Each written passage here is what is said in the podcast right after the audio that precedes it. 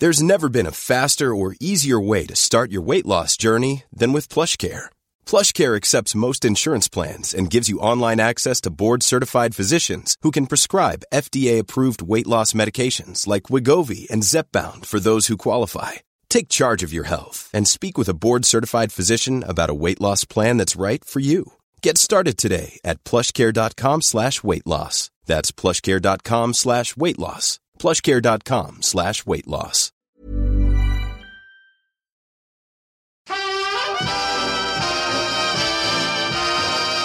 Good morning. How are you today?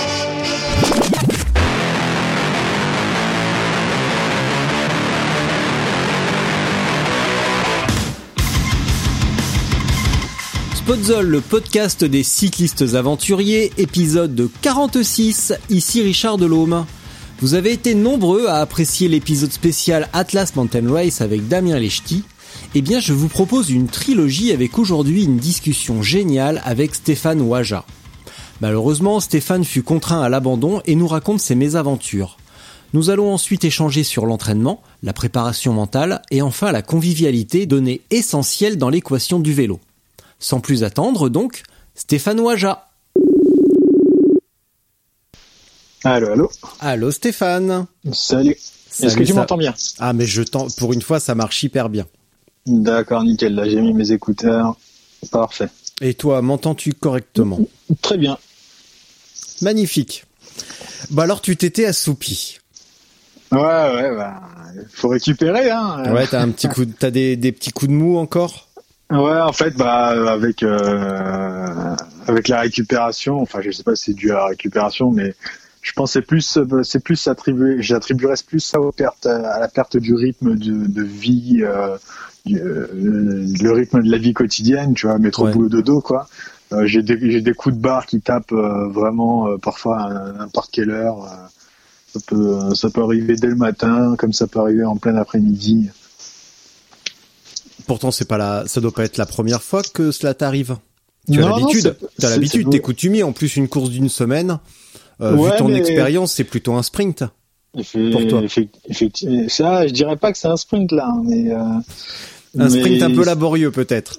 Effectivement, mais euh, je pense que c'est, euh, bah, je, je suis très euh, très à l'écoute de mon corps, de me laisser aller comme mon corps envie. S'il est fatigué, je me je me je me pose euh, sur le canapé, euh, je ferme les yeux, 10 minutes, un quart d'heure et et voilà. Tu es à l'écoute, donc.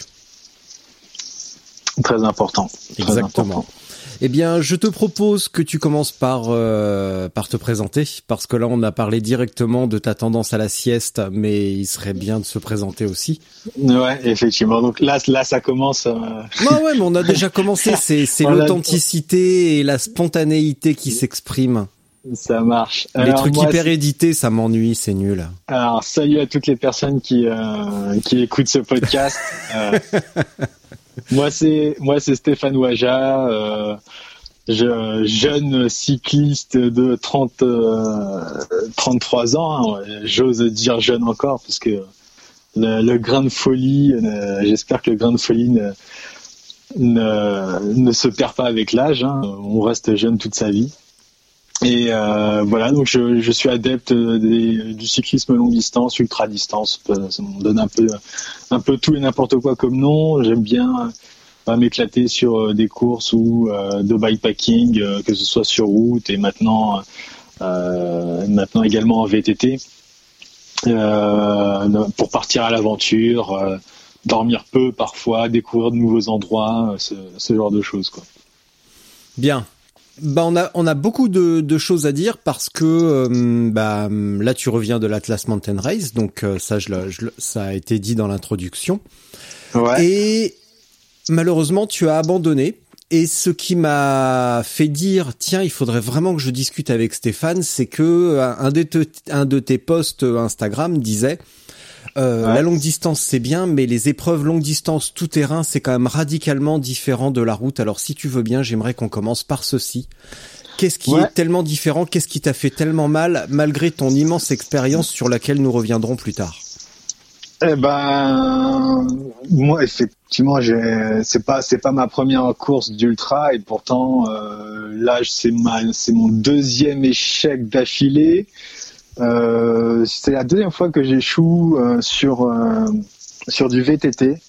Euh, moi, je, je, bon, je, on va pas faire la différence. Oui, c'est quoi la, c'est quoi la vélo de route, c'est quoi un VTT, mais la, la, la- différence que- qu'il y a sur les courses euh, de longue distance, euh, ça va souvent être l'impact qu'ont les erreurs que l'on fait durant notre parcours. Et en l'occurrence, par exemple, le- le- l'exemple le plus flagrant, c'est que lorsqu'en route on va faire une erreur, euh, on va on va très vite pouvoir la récupérer. Euh, Par exemple, si on a oublié de, de s'arrêter à une station-service ou dans une ville pour euh, pour euh, ravitaillement, on, on retrouvera très rapidement une autre ville, quoi, très, euh, une autre station-service. euh, On va faire euh, on va faire 15-20 kilomètres. Il y a des régions où vraiment c'est même parfois euh, tous les kilomètres on a une station-service, quoi, pour pouvoir euh, trouver un peu d'eau. Là en VTT, il y a des moments euh, bah, sur l'Atlas Mountain Race, et ben c'est euh, 80-100 kilomètres où on est euh, dans la montagne, dans le désert, euh, et 80, euh, même juste 80 kilomètres bah, de grimpette, euh, grimper sur, un, sur une petite montagne euh, qui même ne serait qu'à 2000 mètres, euh, vu, les, euh, vu la condition du terrain, etc. Ça peut prendre énormément de temps. Mhm. Là, euh, bah, le Maroc, euh, bah, on était au mois de février, on a une super météo, mais une super météo, ça reste quand même bah, 35 degrés euh, en plein cagnard. Et quand vous devez passer, quand vous devez faire 80 km, que ça vous prend parfois bah, quasiment 10 heures, et que vous avez que 2 litres de flotte sur vous parce que vous avez oublié de faire le ravitaillement, vous n'avez pas passé dans les bonnes tranches horaires au dernier village, etc. Et ben ça peut être très dur, quoi. C'est très, c'est très difficile et et on subit euh, et on subit bah, les, les conditions euh, les conditions du terrain les conditions de du, euh, de la météo etc et ça les erreurs bah, finissent par se payer cash hein, parce qu'on a lorsqu'on décide d'économiser son eau euh, dans une épreuve de ce type là donc on sort bah, des 85 km 85 100 km et ben on finit complètement lessivé, on perd énormément euh, en, en hydratation, euh, dans les minéraux, etc. Et, et ben ça, ça prend du temps pour récupérer. Et c'est ce qui, euh, je pense, c'est ce qui a déclenché bah, mon, mon, mon, mon abandon. Donc toi concrètement, qu'est-ce que tu, quelles sont les erreurs que tu as que tu as faites? Euh, les, moi, mon abandon, c'est un, ensemble de, plusieurs petites choses qui ont fait que euh, euh, j'ai décidé bah, de de pas continuer la course. Euh, mais le le, le, gros du travail, ça a été justement le, problème d'hydratation et d'alimentation. Quand on est bah, dans l'Atlas marocain, là-bas, il y a une fois qu'on a quitté Marrakech, eh ben, on tombe que sur très peu de villages où vraiment il y a une petite épicerie locale ou enfin c'est ça le c'est ça ce qu'on ce qu'on trouvera essentiellement sur la route et il y en a pas énormément. Et lorsqu'on finit par faire des entre guillemets des mauvais calculs, se dire euh, bah voilà j'irai à la prochaine, mais que la prochaine finalement bah euh, on la chope euh, on la chope trop tard puisque on, arrive dans le village parce qu'on avait mal estimé euh, le temps qu'il nous faudrait pour le rejoindre. Bah donc on finit par euh, petit à petit à se dire bah euh, on- même si je, lève le pied, bah on finit par puiser déjà dans les réserves alors qu'on est euh, alors que moi j'étais qu'à deux jours de course. Le premier le premier jour de course nous, nous avait quand même bien entamé puisque ça c'était constamment de la montée et euh, le peu de descente que l'on avait, la descente euh, se faisait bah, à pied. euh, le, le- terrain était beaucoup trop accidenté, beaucoup trop instable pour prendre le risque vraiment d'y aller euh, d'y aller en lâchant les freins. Donc euh, finalement, même les descentes prenaient beaucoup de temps. Et le, le deuxième jour, il y avait une, un gros morceau, bah, comme je disais, donc de, de 100 bornes, 100 villages, etc. Euh, que l'on, il n'y a pas d'arbres hein, dans, dans, dans l'Atlas, il y en a très peu et on finit bah, par être exposé au soleil pendant de très longues heures et, et le manque d'hydratation, le manque euh, le manque d'alimentation bah, fait qu'on qu'on qu'on détruit son corps à une vitesse euh, extrêmement rapide et qui fait qu'on se retrouve dans des, dans des difficultés euh, beaucoup plus beaucoup plus rapidement que que l'on ne le pense. Est-ce que tu as été, alors je suppose que non, mais euh, je suppose que tu n'as pas été le seul à être dans, dans ce cas? Non, ouais, euh, moi j'étais dans un, effectivement, moi j'ai, euh, j'étais déjà en difficulté, mais euh, j'en ai vu d'autres également qui étaient dans des états de décomposement euh, encore plus avancés que le mien. Et mais l'erreur donc que moi suite à à cette à ce problème d'hydratation et de malnutrition, bah c'est que moi j'ai persisté. Je me suis dit bon, dans mon, dans mon expérience de la route, bon, euh, trois, quatre jours, on a, ça peut, ça peut le faire. Euh, mais là, j'étais, euh, là, j'étais vraiment beaucoup trop entamé. J'ai, sous-estimé l'impact qu'aurait cette euh, sous, sous-nutrition sur moi. Mm. Et jusqu'au moment où j'arrive bah, dans, dans, dans, un col. Et enfin, sur, c'était la, la troisième ou quatrième, c'était la quatrième journée, si je ne me trompe pas. Euh, déjà le matin, en fait, je me réveille, euh, je suis en sang, euh, je me réveille en train de baigner dans mon sang, un saignement de nez assez important. Et toute la matinée, ce saignement de nez n'a pas arrêté, et, au point que bah, j'ai perdu vraiment beaucoup de sang juste par le nez.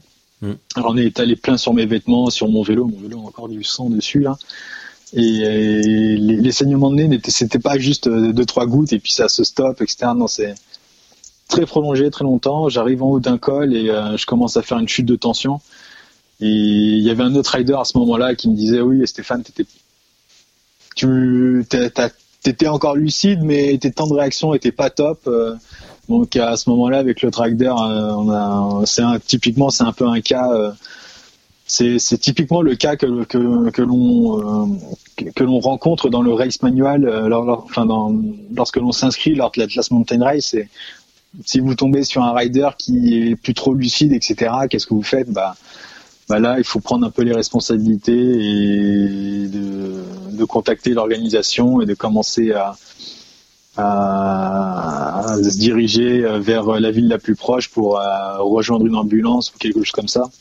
Donc je redescends. Donc après avoir fait cette chute de tension en haut du col, j'arrive quand même à redescendre à une vitesse très euh, très modérée et une fois dans la ville la plus proche il y a l'ambulance qui me rejoint et, qui m'ausculte et qui, voit que ma tension est vraiment très faible et qui me dit d'aller d'aller à l'hôpital le, plus proche pour faire des transfusions pour euh, pour pouvoir récupérer bah, tous les nutriments etc pour pouvoir récupérer mais, me reposer. À côté de ça j'avais également le genou qui était en vrac donc euh, je me suis dit voilà si euh, si je repars dans la prochaine montagne et que j'ai mon vrac j'ai mon j'ai mon genou qui me lâche c'est vu l'état dans lequel je suis euh, je risque d'être bloqué dans la montagne pendant un bon un bon bout de temps. Est-ce que ça vaut le coup de continuer? Et là je me suis dit non là faut faut être raisonnable. Il y aura d'autres éditions on reviendra et en meilleure forme et on prendra beaucoup plus de précautions sur ça quoi et à ce moment-là, qu'est-ce qui s'est passé, on peut dire, dans ta tête? Tu étais déçu, lucide, euh, apparemment extrêmement lucide quand même, parce que t'as quand même, euh, t'as été raisonnable. Euh, c'était un mélange de soulagement, de déception ou de pas de chance ou de ah mince encore un abandon deux fois de suite. Qu'est-ce qui s'est passé?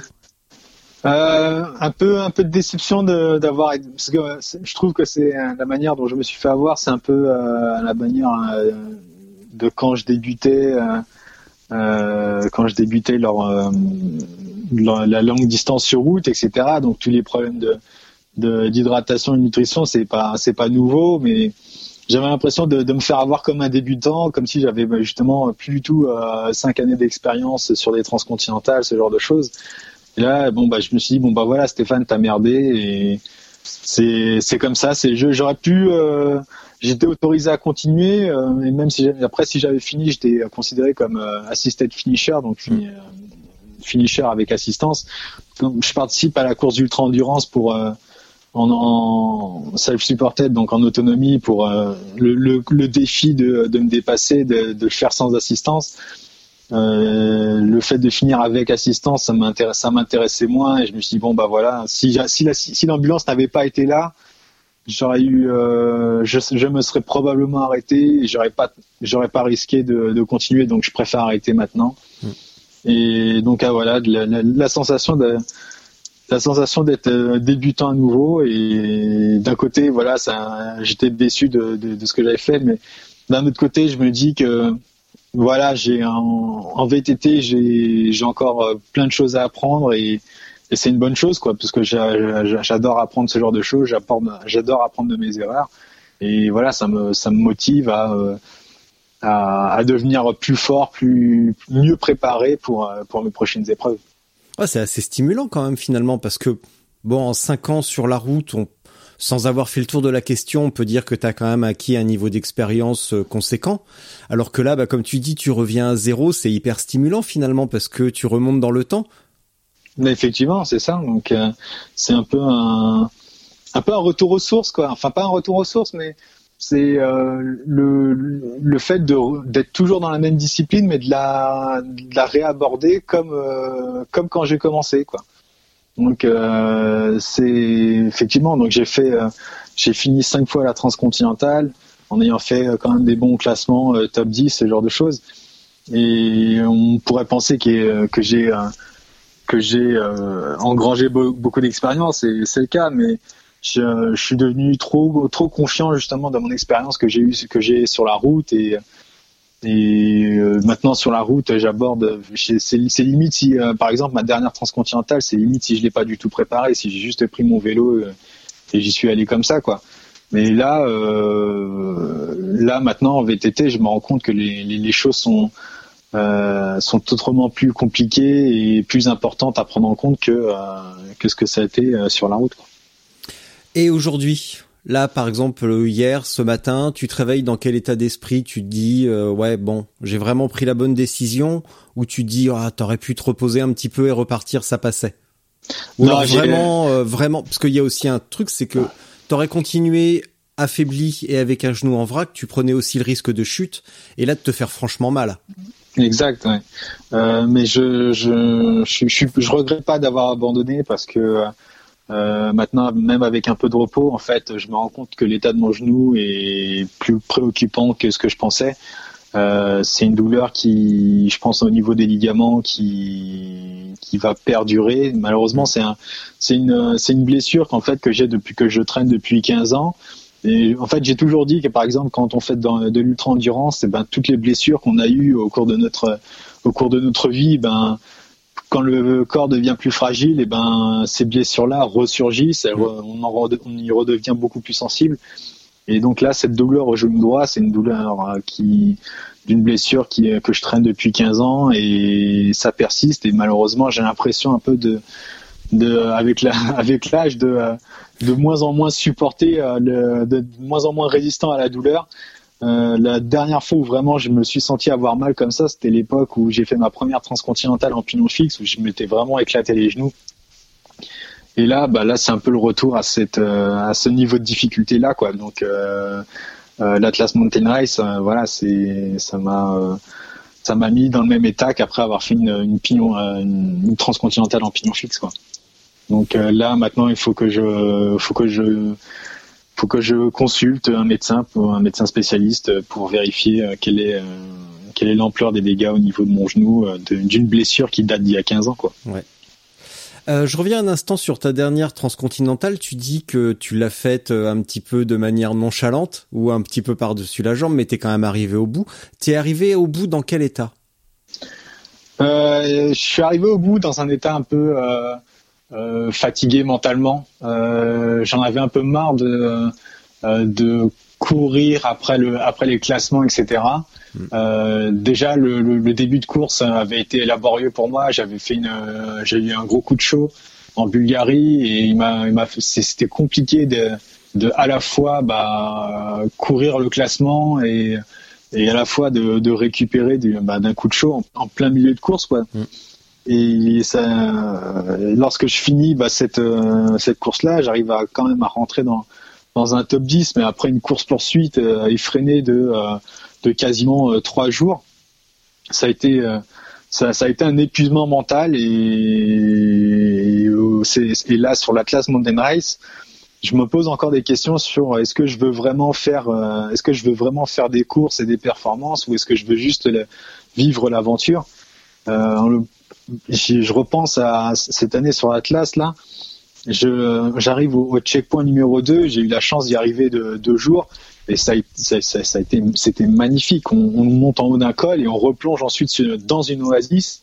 On a une vue magnifique. Euh, on est au milieu d'un canyon euh, plein de verdure, euh, alors qu'on est, on sort du désert euh, marocain. On est, on est loin d'imaginer ce qu'on qu'on peut trouver des endroits aussi verts c'était vraiment génial, magnifique. Et j'arrive au checkpoint et donc on, roule euh, avec. J'arrivais en même temps que deux trois autres riders et on était on était tous sur le cul à se dire mais putain mais c'est magnifique quoi. On est là, il y a il y a de la verdure, on, roule à l'ombre des, des palmiers etc. On, il fait super frais alors qu'on était en train de taper un cagnard euh, il y a il y a 15 minutes.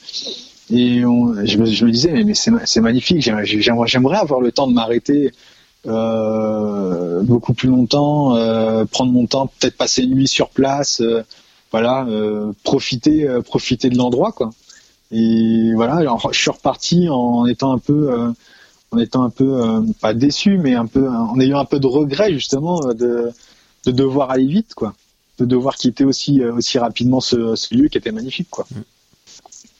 Mm. Ah, bah, euh, ça, on y reviendra parce que t'es pas le premier à me dire euh, à me dire ça. Alex Bourgeonnier m'a fait la, exactement la même réflexion. Exact, exact. J'ai d'ailleurs Alex que que, que j'avais croisé euh, qui, qui, avait roulé un petit morceau de chemin sur sur la dernière transcontinentale avec moi que je que je que j'en profite pour saluer si s'il m'écoute.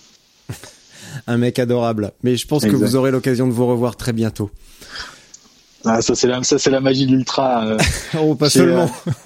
Euh, euh, j'ai j'ai la chance de d'avoir croisé des amis à plusieurs endroits à travers le monde et ça c'est de faire partie d'une petite communauté et c'est c'est vraiment magnifique. je pense à un coursier un coursier polonais que j'ai croisé deux fois à, à, deux endroits en Europe, également en Australie, que je recroise au Maroc c'est pas c'est le, type de rencontre que c'est c'est pas une rencontre euh, banale je veux dire par exemple euh, en bas de son immeuble ah salut comment ça va? Non mm. c'est euh, tu vas au Maroc et tu rencontres un pote que tu as croisé à, 10 000 km d'ici etc j'adore faire ce, ce genre de rencontre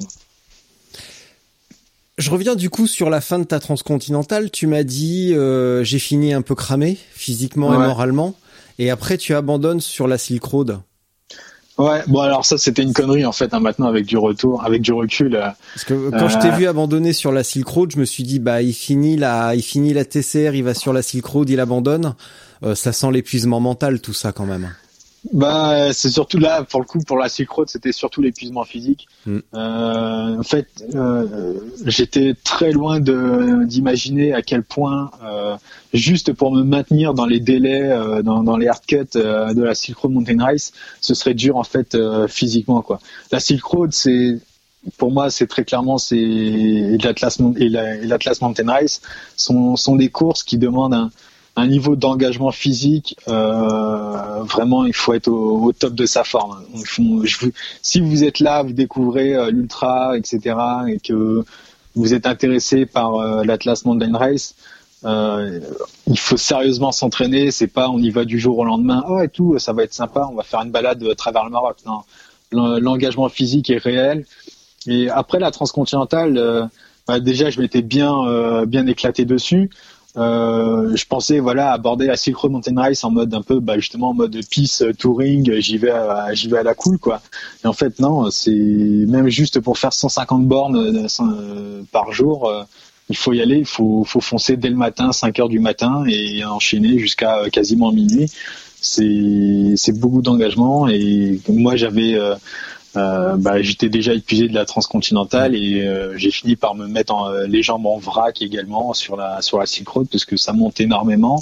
Et ensuite les descentes, elles sont les descentes sont pas simples, hein, on se laisse pas juste porter, hein, c'est pas c'est c'est de la descente de la descente très sérieuse, très technique, il faut être vigilant et l'erreur peut vous coûter cher. Moi je me suis fait prendre dans un dans un glissement de terrain parce que j'ai merdé et voilà donc euh, c'est sérieux comme chose et on parle de danger et le, on parle de danger sur ces courses-là. Bah, le, danger, le danger est réel, euh, je, vous, le garantis. Quand tu dis engagement euh, physique, ça veut dire que bon, d'accord, tu pars à 5 heures du mat. Euh, tu es foncé, ça veut dire que malgré tout, c'est ouais, c'est pas la balade, c'est tu tu roules, tu euh, Ah oui, oui c'est sans pas la se balade. mettre c'est- sans se mettre évidemment à bloc ou euh, au seuil, comme on pourrait dire. Effectivement, C'est pas c'est- euh, du. euh, tu vas pas chercher le pain. c'est oui voilà tu vas pas chercher le pain tu c'est de l'endurance faut appuyer sur les pédales faut faut gagner du terrain faut le, le chrono tourne et et si tu te laisses si tu vas comme si tu allais acheter le pain tu, tu fi- tu finis clairement pas dans dans les délais il faut il faut faut y aller faut faut un peu attaquer les, euh, les- euh, faut attaquer de manière intelligente après hein. il faut, Oui. faut att- voilà l'école euh, monter un col à 3008 euh, ça prend du temps. la respiration, l'air, le manque d'oxygène, ça joue également. Donc, c'est pas. On a beau se dire, oh, mais c'est que 70 km, ça monte à 5%. Oui, mais quand on arrive à plus de 2000 mètres et qu'on commence déjà à avoir du mal à respirer, ben, on sent qu'il faut lever le pied. Et à 3000 mètres encore, et à 3005 encore, il faut encore lever le pied. Et pourtant, euh, on, on a beau rouler à 4-5 km heure, euh, le rythme cardiaque, il est à euh, 100, 140, 150, quoi. Donc, euh, Mm. c'est euh, non, le, le c'est c'est sport, hein, même c'est c'est c'est de l'endurance, mais de l'endurance sportive. hein. Ouais, c'est ouais, donc c'est vraiment pas aller chercher le pain avec des sacoches pour ramener des Ah baguettes ouais. à tout le monde. Ah ouais ouais non non c'est c'est pas ça du tout quoi. C'est Et je suppose qu'en plus, quand tu arrives en haut du col à 3008, que t'es déjà un petit peu cramé, il faut en plus se farcir la descente avec euh, un niveau de lucidité correct, des bras pas complètement entamés, euh, pour pouvoir justement faire la descente dans des conditions à la fois rapides, mais aussi sans se viander. Ouais bah là c'est euh, moi le j'ai pas fait beaucoup sur Synchro Mountain Race, mais la descente euh, que donc la montée à 3008, euh, donc là, là, c'était la première journée que j'ai fait. Euh, on commence par un col à 1007. Bon, tout va bien. Euh, on descend à 800 mètres d'altitude pour remonter à 3008. Donc trois- on fait un col, euh, c'est 3000 mètres de d'escalade, de, de- enfin pas d'escalade, mais 3000 mètres de, De montée, dénivelé. euh, de dénivelé euh, non-stop. Et lorsqu'on arrive en haut, on sent réellement le manque d'oxygène. hein, euh, et on pousse, euh, enfin on, on est là avec son vélo, on sent le poids du vélo. Et c'est potentiellement il y a de la pluie, il y a de la neige. Et là derrière, la, la descente, c'était un c'était un pierrier. euh, les, les, les, les pierres ne sont absolument pas stables. Ça doit faire, ça devait faire peut-être, je sais pas, euh, 50 ans euh, que personne n'est passé là, euh, si ce n'est des, euh, si ce n'est des bergers avec euh, avec leurs chevaux. euh, et encore, je suis même pas. Ils ont dû passer à pied parce que c'était tellement raide, c'était tel, les pierres étaient tellement pas stables que que voilà, c'est c'est on, on est on est crispé sur les freins euh, pour pas pour pas se- s'emporter euh, euh, trop rapidement et se retrouver dans, dans une épingle à, à se jeter dans le vide quoi. Donc euh, Quand tu vois les, quand tu vois les justement d'autres athlètes qui performent euh, sur ce type d'épreuve, ça te laisse quelle sensation de voir un Peter Vary ou une Lael euh, déchirer sur ce style d'épreuve? Ça, est-ce que tu mesures l'écart qu'il y a entre eux, ben, entre eux et toi? Ah complètement ouais complètement. Il y a À quel niveau? Il y a, il y a, il y a c'est, c'est physique et mental. Moi, j'ai, j'ai l'impression bah, d'avoir un peu atteint un point de rupture mentalement, etc. J'ai pu, j'ai de moins en moins envie de souffrir sur le vélo et eux, ils sont encore toujours dans la, dans, dans, dans, dans la jeunesse. Enfin, dans la, dans la jeunesse, c'est pas, c'est pas le cas pour tout le monde. Par exemple, pour J. Peter Vary, qui, je pense, est plus âgé que moi. Mais, euh, mais les, lui, il doit avoir beaucoup plus d'expérience justement sur ce type d'épreuve et euh, l'habitude d'encaisser. euh, d'encaisser la douleur, mais voilà, c'est les, les performances maintenant sur ces euh, sur, sur ces courses-là, et je pense également à celle de, de, de mon, de mon amie euh, Sofiane là sur l'Atlas Race. Elles sont euh, elles sont impressionnantes et je mesure l'écart de niveau. C'est des mecs, euh, je veux dire, aujourd'hui, je pense que l'écart de niveau c'est est tellement important pour ces mecs-là de mériteraient à être professionnels quoi. C'est c'est c'est des gars qui s'entraînent mais tellement euh, qui ont euh, qui ont beaucoup d'heures d'entraî- d'entraînement de kilomètres euh, dans, dans dans leur sacoche euh, qui c'est on se rend pas compte de, de l'investissement que que c'est pour ces personnes-là et parce qu'ils en parlent très peu et mais c'est ça c'est un niveau euh, pro ou quasi pro, quasi professionnel quoi. Bah, dans le cas de Sofiane, euh, c'est assez facile de savoir ce qu'il fait parce qu'il suffit de le suivre euh, sur euh, sur Strava. Et on voit que un mois, un mois et demi avant la, depuis fin décembre, on va dire, il a accumulé des gros blocs sur la route. Ouais, et il est, il est messenger et il me semble que toi aussi. Alors la Oui, différence à quel niveau? Alors que vous avez le même âge euh, Excuse-moi, mais t'as 33 ans, t'es quand même loin d'être pourri. Non, bah lui, euh, bah, Sofiane, euh, je, on, on parle pas de nous, enfin quand on se voit, on, euh, voilà, on, on discute bah, de, de la vie de tous les jours, euh, le boulot, etc. Et tout, on se on discute pas trop. euh, euh, on n'est pas, euh, on n'est pas, oui, on ne change pas des plans d'entraînement, ce genre de choses, quoi. On, est, euh, on est très dans, bah, dans, dans la discussion amicale, etc. Mais c'est vrai que Sofiane, euh, de ce que je sais. Euh, il s'est un peu un, inscrit un peu à l'improviste euh, sur l'Atlas Mountain Race et euh, d'un coup il a décidé il a décidé bah, de, de balancer tout tout son tout son temps dans l'entraînement.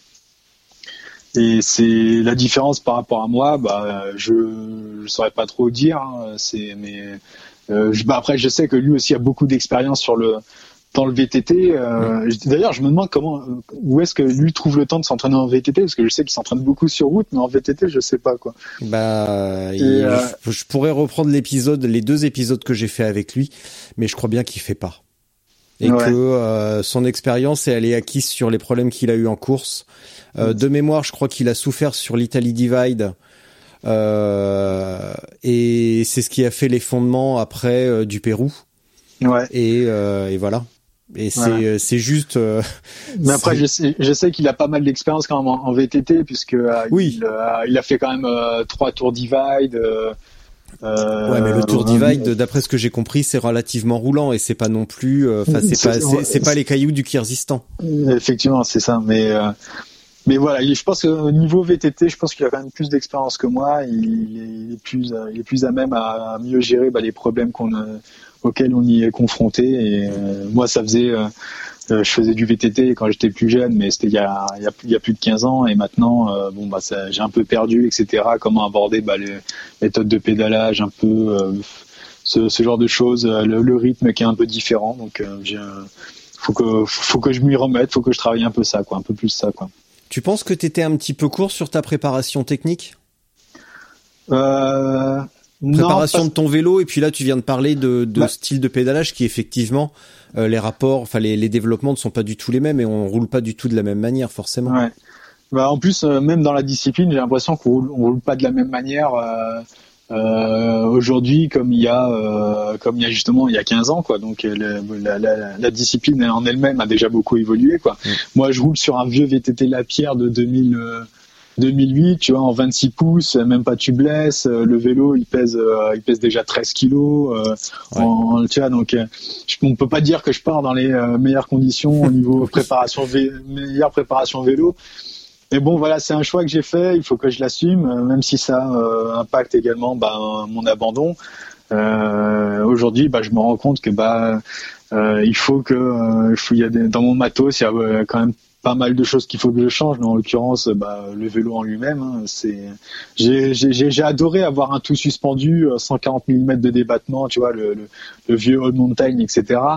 Euh, dans les descentes, euh, je, je, je, m'éclatais, je pouvais y aller à fond, euh, le vélo rattraper euh, toutes mes erreurs, etc. Mais après derrière, euh, sur le plat et comme euh, comme dans les descentes, parfois on avait des descentes sur route. Euh, je, je me, je me faisais mais euh, ou dans les montées hein, encore pire, je me faisais mais euh, larguer par les mecs euh, mais, tellement facilement quoi. Donc euh, les roues en 27.5 ou 29 et tout, euh, surtout le tubeless, euh, technologiquement, euh, voilà, ça, ça change le VTT quoi. Et, Ouais, ça a euh, quand même une grosse influence le matériel, ça, ça, ça aide quand même. hein. On dit que que c'est pas l'artisan qui fait le, c'est pas l'outil qui fait l'artisan. Ah ouais, Mais, mais, euh, euh, mais quand tu- euh, t'es bien content d'avoir un outil, un outil de qualité hein, quand même. On va pas se mentir. euh, C'est clair, ça Ouais. aide. bah, tout le tout le poids qu'on peut gagner bah, sur le matos, euh, bah, c'est c'est du poids qu'on peut prendre en plus en flotte ou en ou en bouffe. Hein. C'est c'est con, mais c'est ça. euh, Ouais. Tu as un tout suspendu à 13 kilos. Si je prends un si je prends un rigide à moins de 10 kilos, bah ça fait euh, 3 kilos de différence que je pourrais investir euh, que je pourrais investir ailleurs. Quoi. C'est En plus, c'est un, poids, c'est un poids variable. Donc, au bout d'un moment, quand t'es, un- je veux dire, la quantité d'eau, elle baisse, donc ton poids, il est pas fixe. C'est pas, euh, c'est pas comme transporter un âne mort en permanence. voilà, donc, ton ça. poids, il baisse, et au bout d'un moment, bah, ton, ton niveau de performance va rester à peu près similaire parce que tu peux t'hydrater et manger correctement. Et en plus, tu as un vélo qui devient euh, à chaque fois un petit peu plus léger. C'est quand même plutôt cool. Ah oui, oui, bah oui. Et euh, déjà, j'ai sous-pesé bah, les vélos de, de Sofiane, de James Hayden et d'autres gars, tu vois. Les mecs à vide, déjà par rapport à moi, euh, il y a déjà une énorme différence, quoi. Donc, euh, sans même euh, les bagages. Donc, euh, c'est après les mecs euh, décident de partir en mode ultra léger. Euh, Sofiane, c'est ce qu'il nous disait. Donc, quand j'ai pris à l'avion avec, avec Sofiane, Sofiane il me disait voilà, moi je je pars en mode super léger. Euh, il, a- il nous annonçait j'étais avec euh, également l'autre coureur français Théo Daniel, Mm. et il nous annonçait déjà ah oui, moi je compte pas dormir quoi. Il- on se posait la question ouais, combien de temps il mettrait le premier à, à finir la course. Euh, moi je pensais entre 4 jours et 4 jours et demi et euh, et Sofiane, il, il me posait déjà la question, vous pensez, que- vous pensez que c'est possible de le faire en moins de 4 jours? Moi, j'ai fait, ouah Sofiane, t'es chaud Sofiane était super chaud. Et, Il avait la niaque, peut-être. Ah ouais, ah ouais. Il, était déjà surmotivé, donc. il, euh, il nous l'a- littéralement annoncé à l'aéroport avant même la ligne d'arrivée. Euh, moi, je finir. C'était ce qu'il me disait en fait. C'est, moi, je veux finir en moins de 4 jours. Et là, pff, quand je vois le temps qu'il a mis et tout, euh, impressionnant. Je suis impressionné. Je suis sur le cul et, et voilà, je suis super content pour lui et, et j'espère que justement, bah, ça lui ouvrira des opportunités. euh, de sponsors et, et- Oui, c'est ce que j'ai cru il- voir. il, il- il mérite amplement euh, d'être d'être suivi. C'est ce, genre de mecs qui permettront de développer euh, bah, les, les performances, le matériel et, et les résultats et donc et par conséquent bah, la discipline quoi. C'est c'est ce genre de mecs qui vont tirer la discipline en, euh, vers l'avant, vers le haut euh, et la rendre plus visible. Et j'espère que ça que tout se passera bien pour lui quoi. Damien Lechti m'a dit qu'il avait son petit fan club euh, très très privé de la police marocaine. Euh, qui ça euh, Sofiane? Ouais. Ah, Ah, je, je, je sais pas, donc, euh, qui, qui... Bah apparemment, enfin alors donc du coup je vais tiens je vais lâcher un scoop. Lundi matin, non lundi après-midi je fais un épisode avec Nelson Trees, donc Ouais. l'organisateur. Donc je vais Bah, pouvoir tu- lui demander. Tu lui passeras le bonjour également de ma part, c'est également un J'ai une liste, j'ai une liste de bonjours longue comme le bras à passer avec Nelson. donc je pense qu'on va déjà passer une demi-heure à te dire eh, tiens bah voilà et la famille ça va très bien. Ouais. Et euh, Nel- Nelson que j'ai rencontré également sur une, une transcontinentale, on se connaît depuis euh, bah, ma première transcontinentale il y a il y a cinq ans et donc je l'ai rencontré comme ça et puis après il est devenu lui aussi euh, coursier euh, euh, sur Paris euh, et on a bossé ensemble un peu et voilà, je suis super content de voir que ce que devient Nelson euh, qui arrive à sortir deux courses euh, qui vont devenir mythiques hein, pour moi c'est c'est l'avenir hein. ces, ces courses là sont sont, sont, sont, sont, sont magiques et vont finir par être, euh, par être monstrueuses et être connues euh, de tous. Quoi. Et donc, euh, apparemment, ils avaient un deal avec la police marocaine, hein, donc ils ont incité les policiers à télécharger euh, l'appli euh, de l'épreuve pour avoir le suivi. Et Ah ouais. euh, ils étaient super à bloc, convaincus que, bah d'ailleurs j'en sais rien, peut-être que tu vas me le dire ou pas, convaincus que Sofiane est marocain ou d'origine marocaine. Et ils étaient à bloc en disant ouais c'est un des nôtres, c'est un des nôtres, allez Sofiane, allez Sofiane. Sofiane est algérien. Bah, c'est pas grave. Ouais. Sofiane est algérien, mais la, la, c'est- c'était énorme la- l'accompagnement qu'on a eu de la police Mm. euh, sur aucune course. J'ai j'ai vu ça. Euh, la, la, la police marocaine était euh, sur tous les carrefours un peu euh, un peu euh, stratégiques du, euh, du parcours. Ouais. Euh, ils étaient là à nous faire des, des signaux de euh, des signaux lumineux pour nous indiquer le, le chemin et ça moi ça m'a servi quand même deux trois fois parce qu'il y avait des moments où la, la route était un peu bah, dans le noir elle était pas spécialement euh, visible etc lorsqu'on sortait de la route et qu'il fallait rentrer sur sur la piste et, et eux étaient là euh, pour pour nous faire signe et c'était c'était simplement génial et de voir que bah justement que que de manière euh, et que, que l'État, que le, que le gouvernement bah, s'in- s'intéresse à- s'intéresse à l'organisation de, de, de ce type d'événement et je souhaite au Maroc eh ben, avoir une, une meilleure visibilité sur ce type d'épreuves et recevoir beaucoup plus d'épreuves parce qu'ils ont ils sont vraiment très sympas et c'était génial quoi. Ils ont Ouais, donc- vraiment fait du bon boulot quoi. Bah ça a l'air, ouais, parce que quand tu me dis, euh, tiens, il y avait la police à certains endroits stratégiques, je me dis, ça fait aventure, autonomie, mais avec quand même une, un petit morceau de cocon sécuritaire, euh, tu vois, pour éviter vraiment qu'il y ait des problèmes, vraiment des problèmes graves, et que tout le monde vive une expérience euh, optimale. Ouais, bah non, là complètement, euh, c'est ça a super bien marché. Nelson fait en sorte de, bah, de, de, placer une organisation au top. pour pour tout le monde pour que même si c'est une course en autonomie etc bah qu'il y ait un, un petit filet de sécurité pour mm. pour pas que les, pour éviter bah, les pour éviter le pour éviter le plus euh, les accidents graves quoi ce genre de choses. Et je trouve que, que Nelson fait un excellent boulot qu'il a réussi à à s'entourer bah, de bah, de personnes euh, compétentes euh, des services compétents et et voilà. Donc c'est c'est super bien et ça certains diront peut-être euh, oui, euh, mais euh, voilà, le fait qu'il y ait ce filet de sécurité, finalement, c'est plus, c'est plus vraiment de l'autonomie, etc.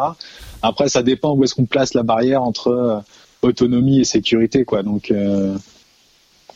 voilà, il y a un moment, faut faire un choix, et je pense que vu le nombre de d'accidents et de morts qu'on a déjà eu dans la discipline, je pense que voilà, ça fait pas ça fait pas de mal que d'avoir bah, justement un petit filet de sécurité quand même, parce que pour pour euh, bah, pour garder une bonne image de, de la discipline et également bah, protéger parfois les, les coureurs euh, mm. d'eux-mêmes.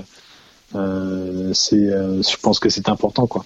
Oui, parce qu'en plus c'est pas là que l'épreuve va se gagner ou qu'éventuellement tu vas jouer. Enfin, si tu peux jouer un abandon sur accident, mais c'est pas là que les, les premiers vont vont gagner. C'est c'est plus loin. Non, voilà, c'est pas c'est pas là que les gars vont gagner. C'est c'est beaucoup plus loin, c'est beaucoup plus beaucoup plus profond. Euh, voilà. Euh, est-ce que tu, alors peut-être pas, est-ce que tu as suivi les résultats de Biking Man à Oman? Euh, non, j'ai j'ai cru j'ai juste vu, je crois, que c'est quelqu'un du de l'équipe Cyclo Sportissimo qui a gagné. Ouais. Et et et et et alors tu, un Français, moi. tu me disais il y a quelques minutes, moi je suis trop vieux, j'ai plus envie. Et eh ben le vainqueur, il s'appelle Laurent Boursette, il a 50 ans et il a pas dormi. 40, euh, 43 euh, heures, quelque chose comme ça. En un temps euh, fulgurant. Donc, qu'est-ce que ça t'inspire, toi? Bah, lui non plus ne dort pas. Lui, il a pas 30 ans, il a pas 40 ans, il est plus proche des 50. Et sur pourtant, il a claqué 42 un temps. Heures, sur 42 heures, ça me ça me choque pas du tout. C'est 42 heures, typiquement, c'est un temps type Paris-Brest-Paris. Euh, c'est pour pour moi c'est non c'est enfin sur Paris Brest Paris on envoie euh, on envoie à l'appel des gens qui dorment pas. Euh, pas j'ai régulièrement moi aussi ça m'arrive de, bah, de, de, faire des, des, nuits sans sommeil sur la route et pourtant je me je me considère pas comme un cador. Euh, là la, la, difficulté au niveau du, du sommeil c'est je pense à partir de la deuxième nuit lorsqu'on décide de, bah, de de, de, passer deux nuits sans sommeil, c'est là que ça commence à devenir euh, difficile.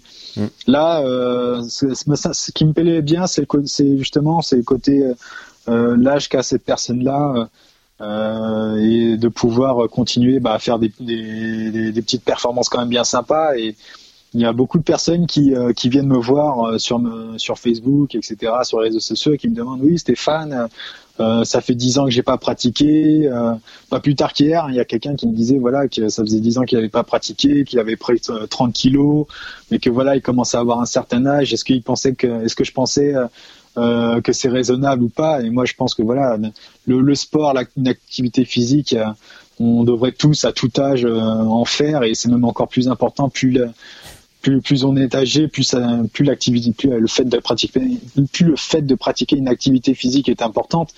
Ça permet, ça semble quand même avéré que ça protège quand même pas mal de, maladies, de, conditions, etc. Et voilà, je, suis content de voir que bah, qu'une personne encore à 50 ans euh, bah, arrive à, faire un, super temps, comme quoi on n'est pas forcément dans une aussi, euh, comme quoi on n'est pas forcément dans une discipline où euh, euh, qui est dominé par des euh, jeunes de 25-30 euh, ans, etc. Comme quoi, il y a également bah, des, personnes bah, aussi de 40-50 ans peuvent être là et peuvent donner du fil à retordre à n'importe quel autre athlète beaucoup plus jeune. Quoi. Ah bah, on va pouvoir dédier ce petit passage sur euh, le sport santé à Agnès Buzyn qui a déclaré récemment que le vélo et la pratique du vélo, alors je pense que c'était plutôt la pratique du vélo en ville, euh, que c'est réservé vraiment à une courte fenêtre dans la vie, hein, euh, parce que à 80 ans on peut plus faire de vélo.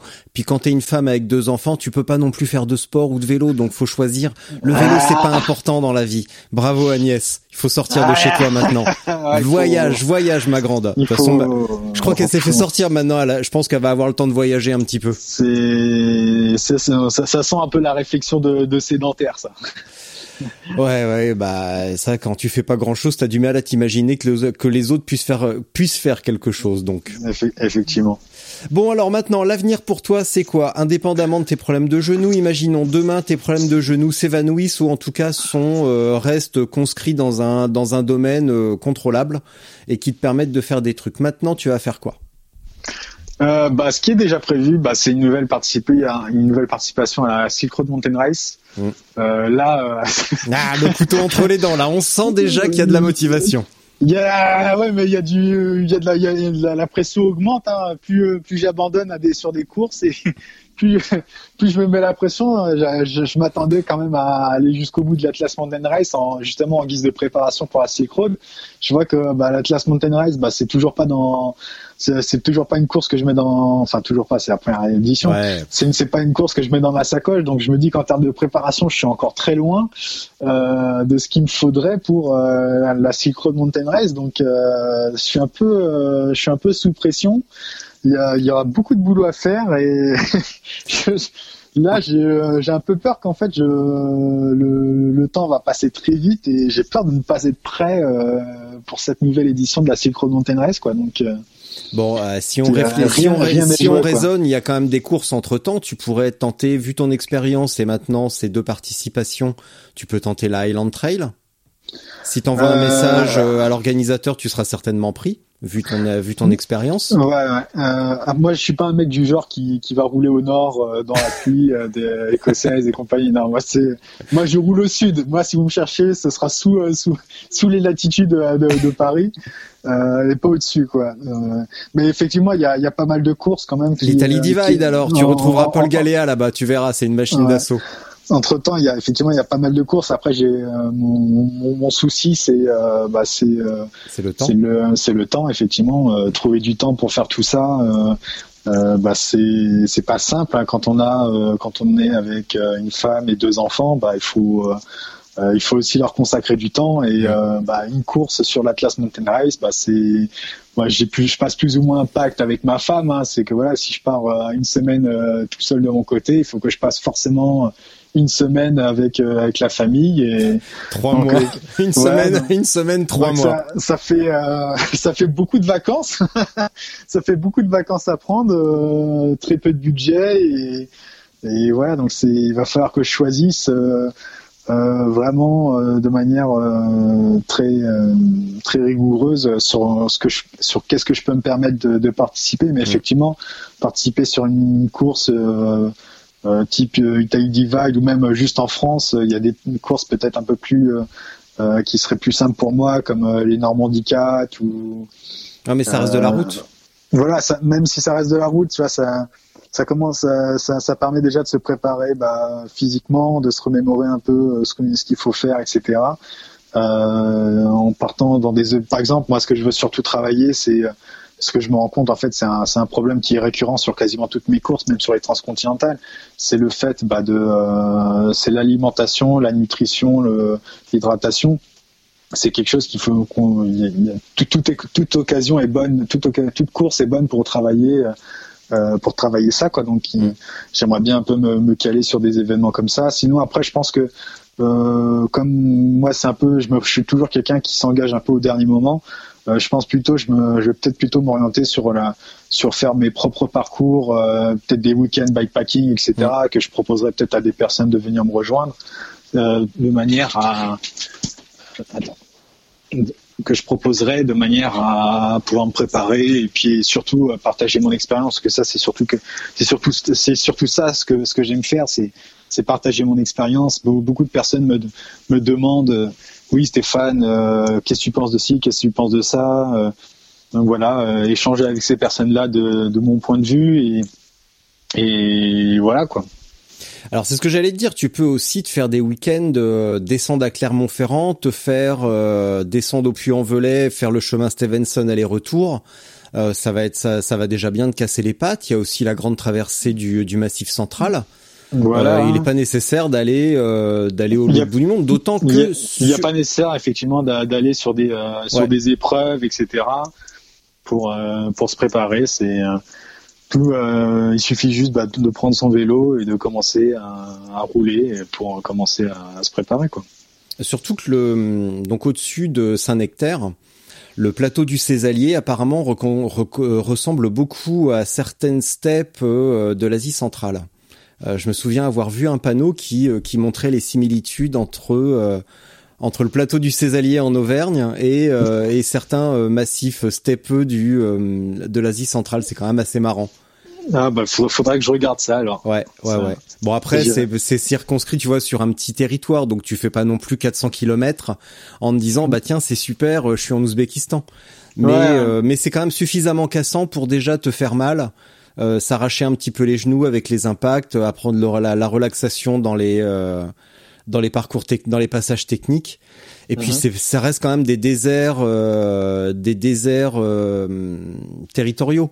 Donc il y a pas non plus grand monde. Faut viser juste pour l'épicerie. Euh, Tu trouves pas toujours une fontaine euh, en bas d'un col ou euh, dans une ferme. Donc c'est ça vaut le coup aussi d'aller d'aller rouler dans ces déserts parce que bah il y a pas grand monde tout simplement. Ouais. Bah, bah écoute, bah, je vais me renseigner pour, euh, pour découvrir un peu, un peu ça. Quoi. Ça peut servir de bon terrain d'entraînement, effectivement. Ouais, ouais, puis c'est tellement beau et les gens sont tellement gentils. Eh ben, une raison de plus. et une raison de plus. Euh, dis donc, euh, hier, comme je te disais, j'ai fouillé un petit peu ton ton Instagram vite fait quand on discutait. Et chose incroyable, j'ai vu que tu tu te documentais sur Training Peaks, donc un, une application, plutôt une une une application web de de planification d'entraînement. Et j'ai trouvé ça assez étonnant parce qu'au fil des épisodes j'ai euh, je, je vois bah je commence à avoir une tendance très nette à, au, au feeling, l'entraînement au feeling. J'ai envie de rouler, je roule. J'ai pas envie, je roule pas. Et c'est la première fois que je vois quelqu'un qui essaye de rationaliser, en tout cas en France. J'ai déjà eu le cas avec euh, Lael Wilcox qui m'avait fait la même réflexion. Mais en tout cas, parmi les coureurs français, c'est la première fois que je vois quelqu'un qui tend vers une rationalisation de sa préparation ou au moins un début de planification. Bah, J'essaye un peu de, m'y mettre hein, parce que euh, maintenant, euh, effectivement, le, niveau devenant de plus en plus sérieux, euh, sur les courses d'ultra si je veux euh, continuer à suivre un peu le, bah, le un peu l'avant du l'avant du peloton bah il faut faut se mettre un peu sur des préparations un peu sérieuses qualitatives etc et euh, pas juste se contenter de bah, d'aligner des bornes. Euh, après je, je, suis pas je suis pas arrêté sur Training Peak euh, ouais, c'est ce qu'on disait hier il y a Nolio, on parlait de Nolio que j'ai découvert il y a trois jours et qui a l'air vraiment cool Ouais, j'essaye de, euh, j'essaye de vraiment de, je suis pas encore arrêté parce que là je suis en pleine recherche bah, de ce qui me correspondrait le mieux. Mm. Le souci maintenant c'est que euh, gérer des informations, des datas, etc. Maintenant un, peu tout le monde sait faire ça, mais euh, proposer quelque chose qui soit interactif entre euh, l'utilisateur et ces datas là. Euh, c'est beaucoup plus compliqué. Euh, mm. Moi, j'adore regarder des graphiques, etc. Même si je les comprends pas, j'adore les regarder. Tu vois, c'est, on a, mais je, pense que pour beaucoup, c'est la même chose. C'est ouais, ouais, ah là, là, ah là, le graphique il monte. Ah ouais, c'est que c'est bien et tout, tu vois. Alors qu'en fait, ça se trouve pas du tout, tu vois. Mm. Euh, c'est le, le, souci aujourd'hui de, bah de, de, ces applications-là, pour ne parler que de Training Peak, Strava, euh, également Nolio euh, et, et plein d'autres applications. Euh, c'est que ça manque, euh, ça manque de entre guillemets de, traduction entre les, de manière à rendre euh, les, tout, tout, tout, le, tout le flux de data qui est traité par ces applications-là pour vraiment les rendre compréhensibles aux utilisateurs et surtout dans, bah, un prix qui soit raisonnable. Mm. Euh, malheureusement, euh, aujourd'hui, les seules personnes qui sont capables de faire ça, bah, ce sont les coachs professionnels. Euh, J'aimerais pouvoir me prendre un coach professionnel, mais bon, le, le, le budget, euh, le budget pour ce type de, pour ce type de personnes, bah, il faut, faut l'avoir. C'est quand même quelque chose qui est important. Euh, quand je vois que déjà, bah, pour payer Training Peaks, c'est déjà 20 euros Ouais. Euh, 20 euros par mois. Euh, Oui, ça, c'est- ça va vite, hein, toutes les applis. Ça, va- ça va euh, très vite, hein, voilà. Vous balancez euh, 10 euros dans Strava, 20 euros dans Training Peaks, euh, 20 euros dans Zwift, 20 euros de, de par-ci, par-là. Euh, voilà, par, euh, par mois. euh, moi, je pense que je dois dépenser dans des applications comme ça, etc.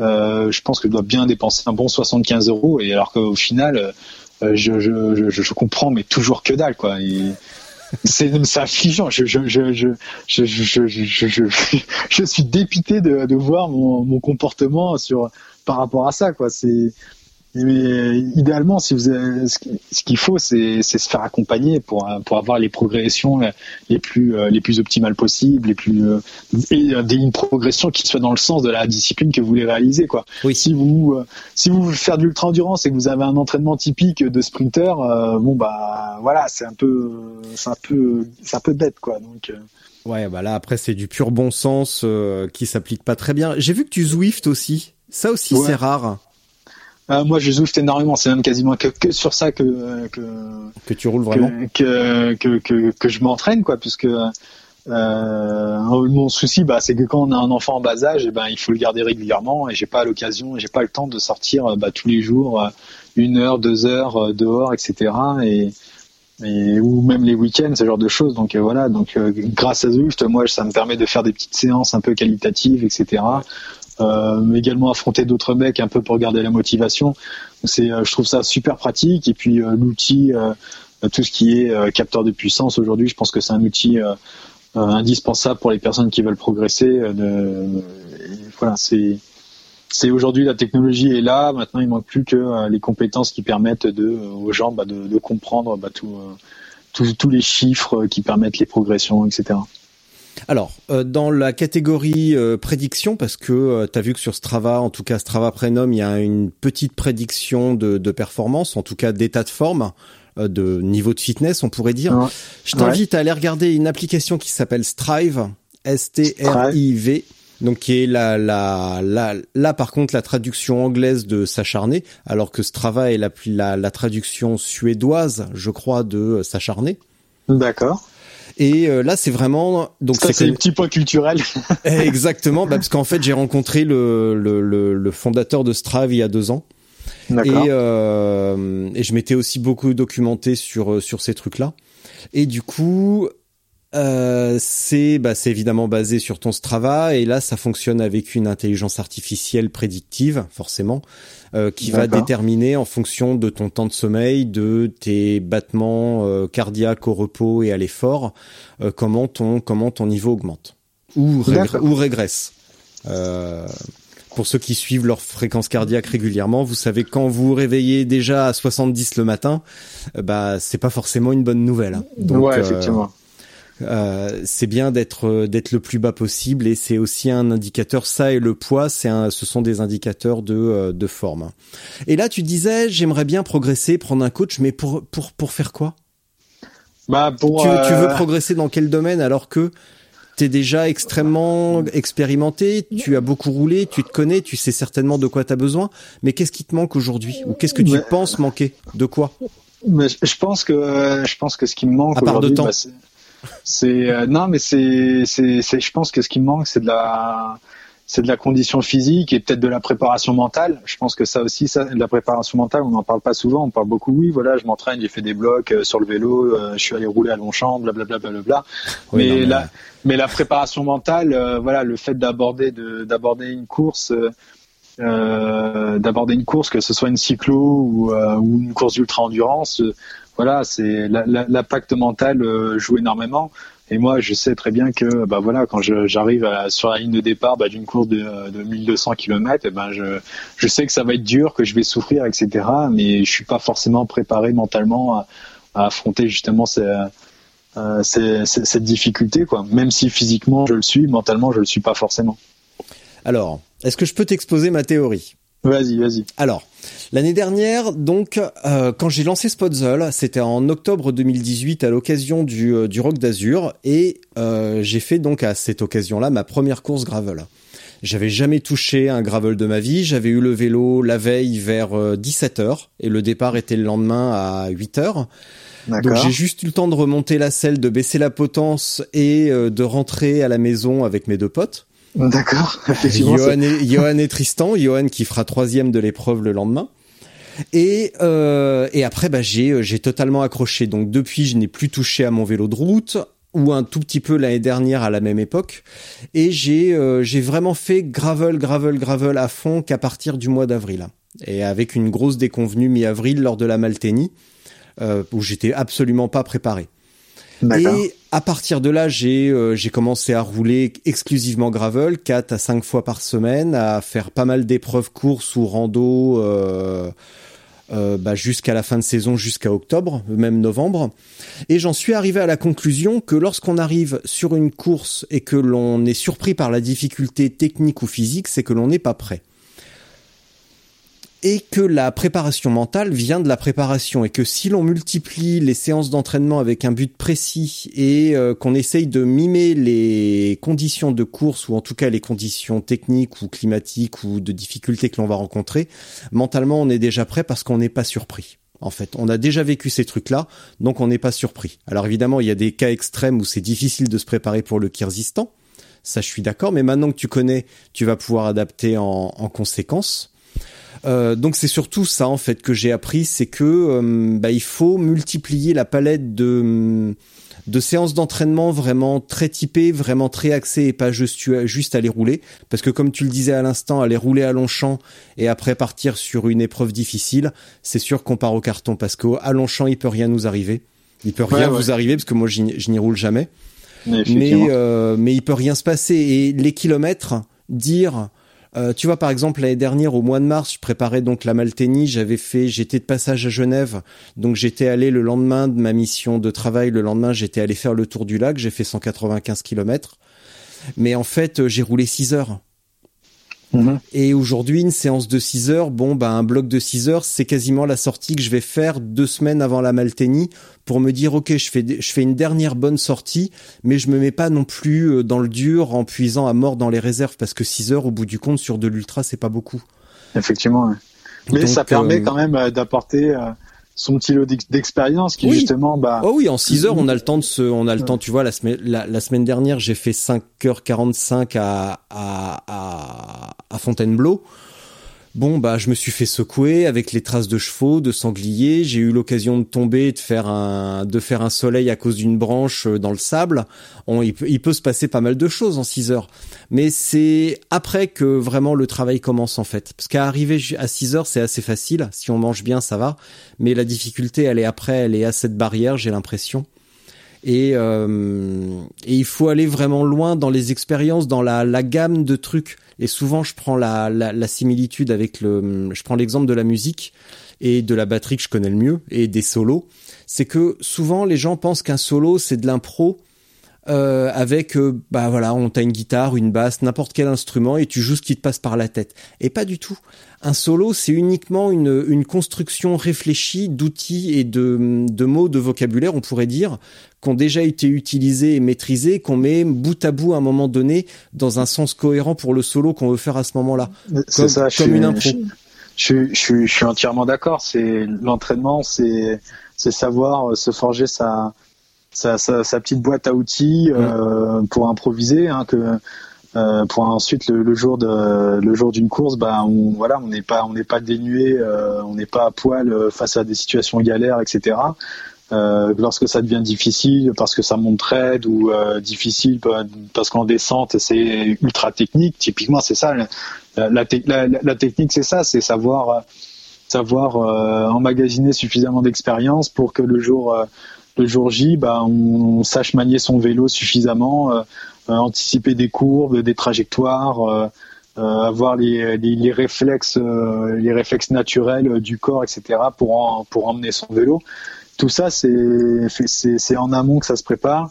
Et plus on est confronté bah, à ce type de difficultés pendant pendant l'entraînement, plus ça devient simple à, à, à, à, à, les ressortir pendant une course. Et justement, moi, comme j'ai et je pense que c'est en partie l'un des problèmes que j'ai, c'est que moi, comme j'ai l'habitude bah, de m'entraîner sur Zwift, bah, Zwift, typiquement, bon, bah, c'est un peu comme, euh, c'est un peu comme Longchamp, quoi. Euh, mais euh, on est, on est chez soi, on est tranquille. La, la, difficulté, on, on, la voit venir, mais la, la, véritable difficulté du terrain, il faut, euh, faut, faut, faut aussi également s'y préparer et pas, et pas juste se contenter à rouler sur un endroit pépère euh, euh, autour de chez soi. Quoi. Ouais, les, les, kilomètres ont vraiment pas la même valeur sur la route et en tout terrain. Exactement. Euh, tu vois, je viens vraiment de la route. Et pour moi, 120 km, c'était 120 km. Et aujourd'hui, je compte mes entraînements en heures et plus en kilomètres. Et ouais, voilà, euh, je suis content d'avoir fait 4, 5, 6 heures, mais la, la distance, enfin je compte le temps et le dénivelé. Ouais, pareil. Maintenant, c'est euh, je, je raisonne en je raisonne en temps parce que euh, quand je passe bah, euh, 5 heures d'entraînement sur route, tu peux faire peux faire un bon 150 km et mmh. sur sur en VTT en 5 heures, bah tu, peux faire si ça se trouve ne serait-ce que à peine 150 km quoi. Mmh. La différence la différence elle est énorme et il faut il faut pas se fier euh, et parfois je pense que euh, genre euh, juste 50 km en 5 heures on peut avoir fait un excellent entraînement donc oui, il faut pas oui parce que ça veut dire que tu seras monté voilà c'est qu'on en aura bien chié à monter ou à pousser le vélo ou ce genre de choses quoi bah ouais et tu vois, bah demain par exemple, je vais rouler avec le fameux Johan. Donc, on va aller faire la sortie du mercredi après-midi avec les cyclos du coin. Euh, ça va être nos retrouvailles. Donc on va aller faire, euh, moi je pense que je vais faire entre 110 et 120. Mais ça va être 110, 120 km entre, guillemets, entre guillemets gratuit. Parce que c'est 120 km qui physiquement, euh, techniquement ne vont pas m'apporter grand chose. Alors que, bon, bah évidemment. Tu vas, rouler en peloton. Ouais, on va être derrière, on va, on va raconter des conneries, il va me raconter ses vacances. Euh, tu vois, on va, il, il, va y avoir du vent, donc on va peut-être faire un petit bout d'éventail, on va peut-être rouler à 45, 50 à un moment donné. Mais ça a rien à voir avec la grosse galère d'un chemin défoncé par les chevaux, d'un, d'un chemin boueux, euh, d'un chemin avec des racines en travers où tu dois mettre des à-coups pour ne serait-ce que rester sur ton vélo. Ça a rien à voir. Effectivement, mais après ça veut pas dire que rouler en peloton c'est mal. Moi je pense que ah ben c'est, excellent. Excellent. en peloton, c'est excellent euh, sociabiliser, euh, se, se, faire des potes, et etc. Bah, Qu'est-ce qu'on va faire demain On est content de rouler uniquement parce qu'on est content de se voir. Je vais voir Steve certainement, enfin plusieurs potes, et c'est un vrai plaisir, tu vois. Euh, là, une petite bière à la fin et bah, voilà, je bois pas d'alcool. Enfin, si je bois un café alors. Je bois de la, je bois pas. Alors, la blague, c'est je bois pas d'alcool, uniquement du morito. Voilà. Donc, euh, mais oui, c'est tu vois, on boit un coup, enfin même peu importe, on est ensemble, c'est l'essentiel. Exactement, c'est euh, le, le. Faut pas oublier que le cyclisme, c'est un. Nous, enfin, on parle beaucoup euh, performance, etc. Et, il faut pas oublier que d'abord le cyclisme, c'est c'est du partage, c'est c'est c'est de l'amusement entre potes c'est c'est des moments conviviaux qu'il faut qu'il faut savoir profiter et, mmh, et voilà je recommande à tout le monde bah, aux personnes qui s'il y a des personnes qui sont pas cyclistes qui écoutent ton podcast bah de de, de pas hésiter à rejoindre le petit groupe de cyclistes euh, du euh, du coin du village euh, voilà faire des connaissances partager c'est important pour tout le monde tu sais quoi, je pense qu'on pourrait... Euh... Ah mince, je l'ai dit. Parce que j'ai un tic de langage, paraît-il. Je dis c'est cool et tu sais quoi à tout bout de champ. Donc là, aujourd'hui, je me suis contenu. Je suis à peu près content. J'ai dit... Euh... j'ai j'ai un pansement hyper serré autour du doigt pour que je me rappelle de pas dire de conneries. Donc là, je souffre atrocement. Et euh, c'est la transition idéale parce que euh, le dernier épisode, donc euh, vendredi dernier, j'ai euh, j'ai fait un épisode avec Adrien Lechty. deux jours après son arrivée, il était dans une palmeraie dans une ville dont le nom m'échappe. Et à un moment donné, il expliquait, on entendait les oiseaux et je lui dit arrête, est-ce que tu peux me décrire ce qu'il y a autour de toi dans la palmeraie? Donc j'ai fermé les yeux, il m'a fait une, une audio description si on peut dire. Et j'ai eu plusieurs messages après qui me disaient c'était vachement bien, on avait l'impression de s'y croire, c'était donc immersif et euh, on avait l'impression de voyager en restant à la maison. Et du coup, je me suis souvenu qu'en 2016, j'ai fait un diaporama sonore avec euh, un pote sur Paris-Roubaix. Euh, donc moi j'étais à la prise de son au montage et mon pote Alain était au était au, aux photographies. Et quand je t'attendais, j'ai commencé à le monter. En fait, je vais faire ça en épisode exceptionnel, euh, un petit peu euh, voyage sonore immersif. Donc un voyage sonore dans Paris-Roubaix et la furie de Paris-Roubaix et tout ce qu'il y a autour, euh, les copains, l'amusement, la fête, l'alcool. Et que le vélo n'est qu'un prétexte en fait pour voir des gens et pour s'amuser. C'est ça le vélo. Ouais, c'est cool. C'est Bah super voilà. cool ça. T'as voilà, t'as un tic de langage toi aussi. Non mais c'est non mais c'est pas un tic de langage, c'est juste cool. C'est c'est euh, j'imagine c'est c'est ça le vélo et c'est voilà le c'est c'est ce serait génial que de de pouvoir faire des euh, des, des mini podcasts de découverte audio description etc là quoi. Tu tu la, Bah, la personne de- ça n'a rien de nouveau, hein, ce que je fais. Tu sais, Arte, Arte Ouais. Radio le fait très bien sur tout un tas de sujets. Euh, le, le réalisateur euh, vedette mythique de Radio France, Yann Parentoen, l'a fait euh, des années avant moi. Euh, tu sais, je fais que reproduire ce que les, les bons ont fait. Hein, euh. Eh ben, il faut, faut, faut, faut transmettre le flambeau, continuer à, à produire ce qui est bien, ce qui est bien à produire et plutôt que la merde parfois qu'on nous, qu'on, qu'on nous fait regarder et écouter. Ouais. Donc, euh, mais voilà, mais je pense que là, justement, j'aurais bien, bah, je pense que j'avais pas, j'ai pas écouté le, le dernier podcast justement avec le, euh, avec le- l'audio description, avec le petit passage audio descriptif là. Euh, bah, je pense que juste pour ça, je pense que je vais me le mettre tout de suite après, après notre conversation. Quoi. Bah c'est Mais- idiot, tu vois, on entend des oiseaux et bon, c'est un peu cliché de dire ça, mais euh, j'ai fait qu'un passage à Marrakech en descendant au, euh, au, au Maroc en descendant au Burkina Faso, donc j'ai pas eu le temps de voir. Mais pour moi, des oiseaux, euh, bah, je m'imagine pas que le Maroc soit envahi d'oiseaux et qu'on puisse avoir des, des, des, des paysages aussi dingues que ça, parce que tout simplement, je n'ai pas assez exploré le pays. Et les autres pays arabes que j'ai vus, euh, malheureusement, étaient en guerre et n'avaient rien de paradisiaque. Donc, euh, donc j'ai jamais vu ça. Donc c'est pour ça que ça m'a interpellé. Tout il fallait, fallait prévenir. On en aurait, on aurait essayé d'en, d'en préparer un pour, pour cet épisode. Bah écoute, en tout cas, l'idée, est lancée. Je t'aurais raconté comment j'ai découvert euh, l'oasis, euh, l'oasis d'Aguinan avec euh, l'auberge paradis d'Aguinan. Donc, euh, Ouais. Voilà.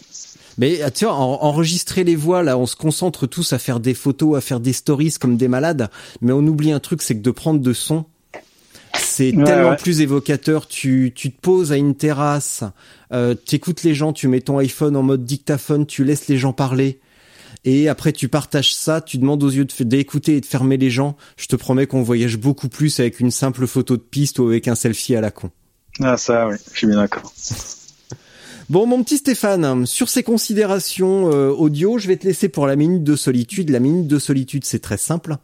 Eh ben, moi, je vais poser mon micro. Euh, alors, en plus, ça tombe bien, j'ai super envie de pisser, donc je vais aller uriner. Et tu vas pouvoir euh, utiliser cette minute pour faire passer le message de ton choix, même si en- tu en as déjà dit beaucoup sur le partage et etc. Donc, dans un instant, je vais laisser euh, mon micro. Merci beaucoup. Euh, bah, il faut absolument qu'on aille rouler ensemble. Il faut absolument qu'on aille rouler ensemble ou au moins qu'on déjeune ensemble un de ces quatre. Ça Euh, je te réécris dans la foulée pour te donner mon planning et te t'inviter au même resto où j'ai mangé avec Sofiane et David Schuster Eh ben, écoute, la semaine prochaine.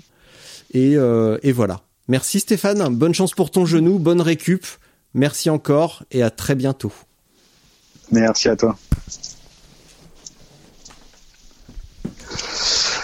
Ah là là.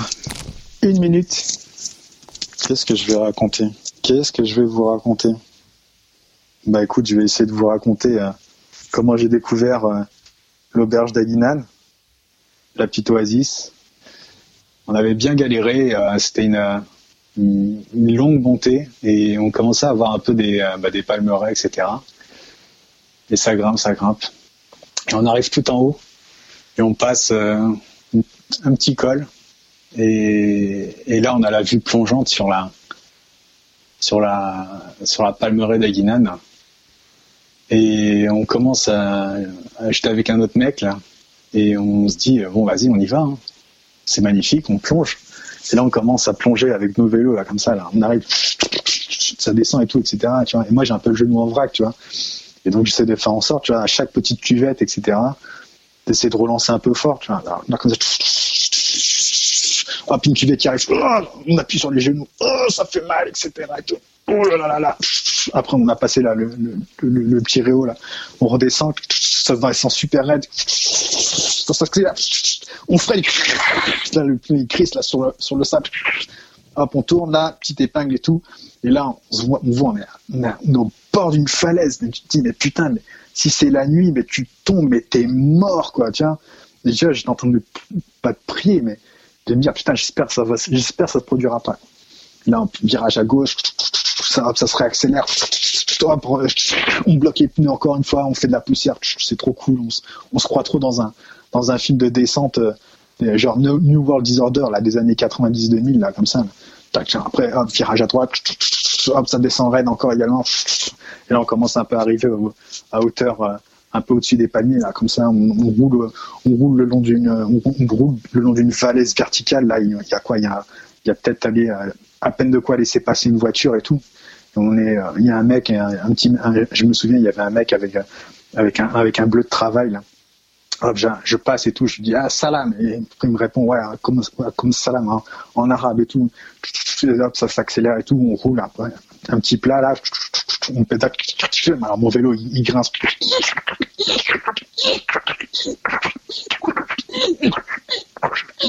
Il y a l'autre mec qui roule un peu derrière moi et tout. Après ça se réaccélère et tout.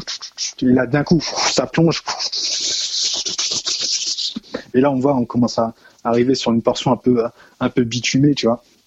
Et là, là, ça roule et tout, et puis on voit une petite épicerie. Là, je me suis dit merde et tout, putain, j'ai raté une épicerie et tout. J'aurais pu prendre à, bou- à bouffer et à boire. Après, je dis mais non, mais Stéphane, t'es con. Le, le checkpoint, c'est c'est dans même pas un kilomètre et tout. Alors, on, comme on continue à rouler et tout, et puis après, hop, virage à gauche. Oh stop, stop, stop, stop, stop. Et là, on voit il y a un gros camtar au milieu de la route. On se dit mais putain, mais qu'est-ce qu'il fait là et tout. Et on a failli se le prendre et tout.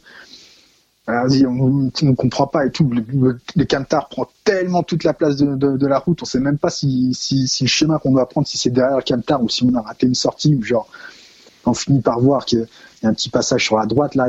On, est fini par être deux trois et tout. Tac, là on passe sur la droite et tout dis- discrètement et tout, euh, pied à terre et tout. On passe à côté du camtar. Et là on continue et là on arrive, on arrive à hauteur des palmiers là et là on, commence à rentrer vraiment dans, dans, dans, dans, la, zone vraiment fraîche, rafraîchie par, par l'oasis. Et là, c'est, magnifique. On a des palmiers partout, avec, qui, euh, comme si les palmiers soutenaient les maisons qui, qui étaient là à gauche, à droite, etc. Et là, on commence, à, on, on roule, tu vois, tranquillement. Et là, on, on se regarde tous les, on était, on était trois riders. On se regarde tous les trois et on fait, waouh, c'est, mec, mais c'est magnifique et tout. On se parle en anglais, tu vois. Yeah, dude, that's beautiful. That, that's insane. Wow, wow, do you expect that to be here? Yeah, Et on roule, on roule, tu vois. C'est, plat, mais on roule tellement doucement. On est tellement content là, ici, de, de profiter et tout. Ah, on, est sous les palmiers, tu vois, on lève la tête, on, a les rayons de soleil qui traversent, qui traversent les, euh, les palmes, etc. Avec, avec le petit nuage un peu de petit nuage de, fumée, de sable, etc. là qui qui, qui permet de qui permet de voir là tout, euh, euh, qui permet de voir les rayons de soleil comme on les voit parfois à travers les nuages et tout. C'est magnifique et tout. On est là, on, est tous posés sur nos vélos à, regarder ça.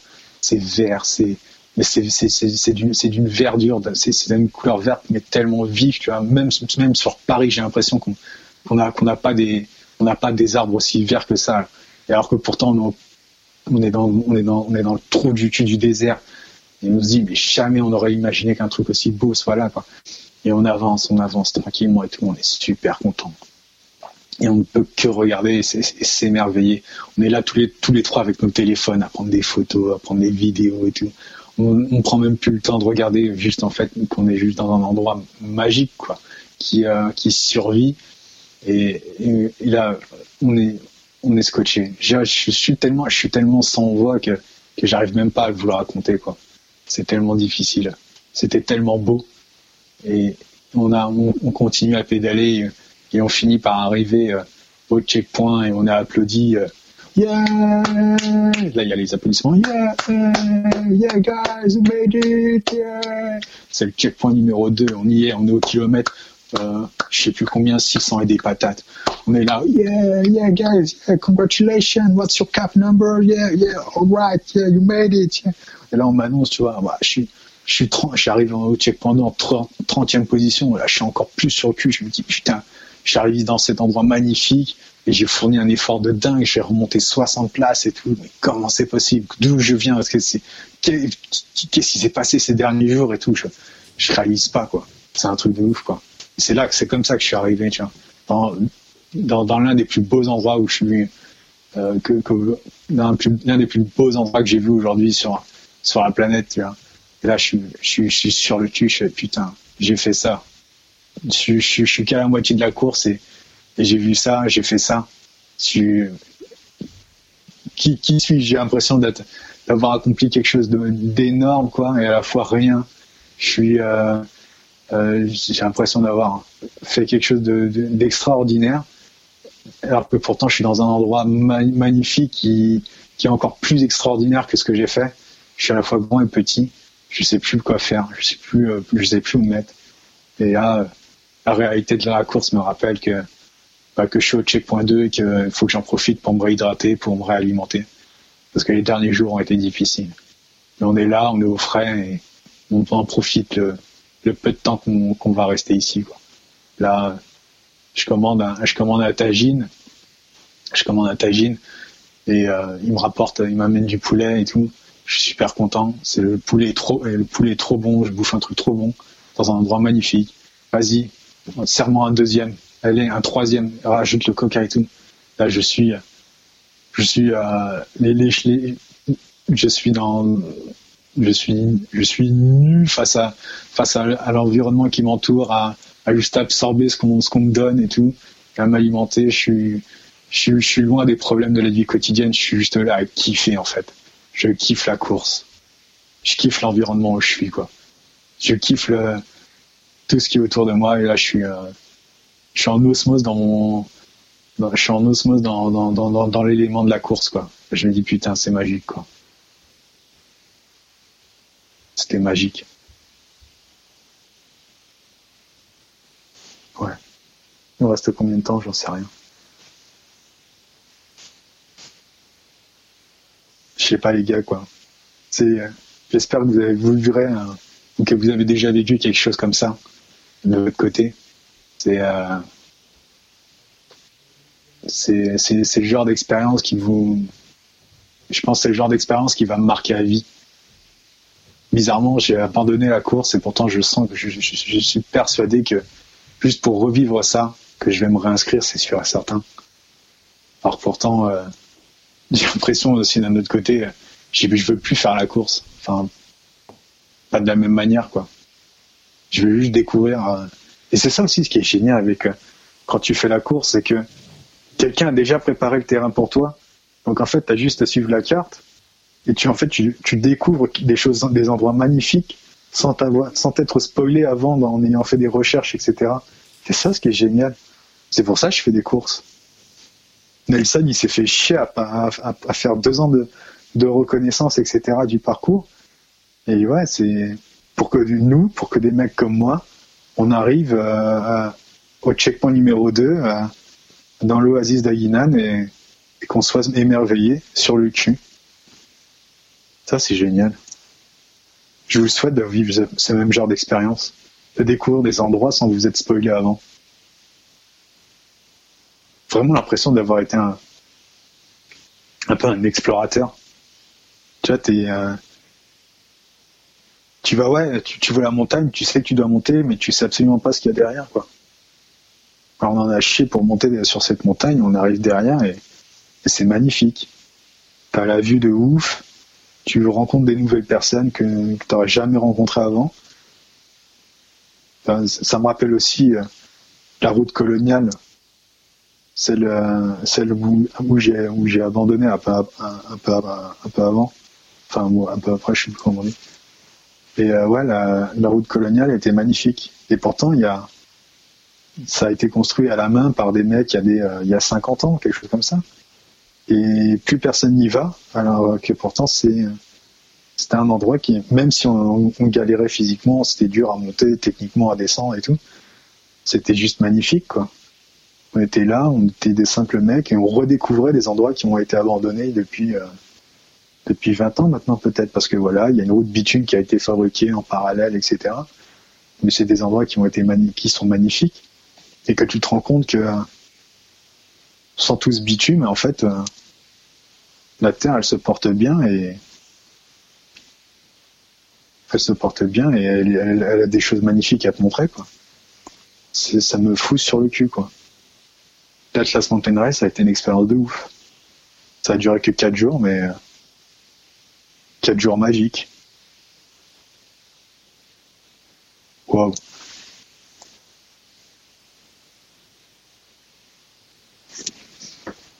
Bon, il met du temps à pisser l'autre.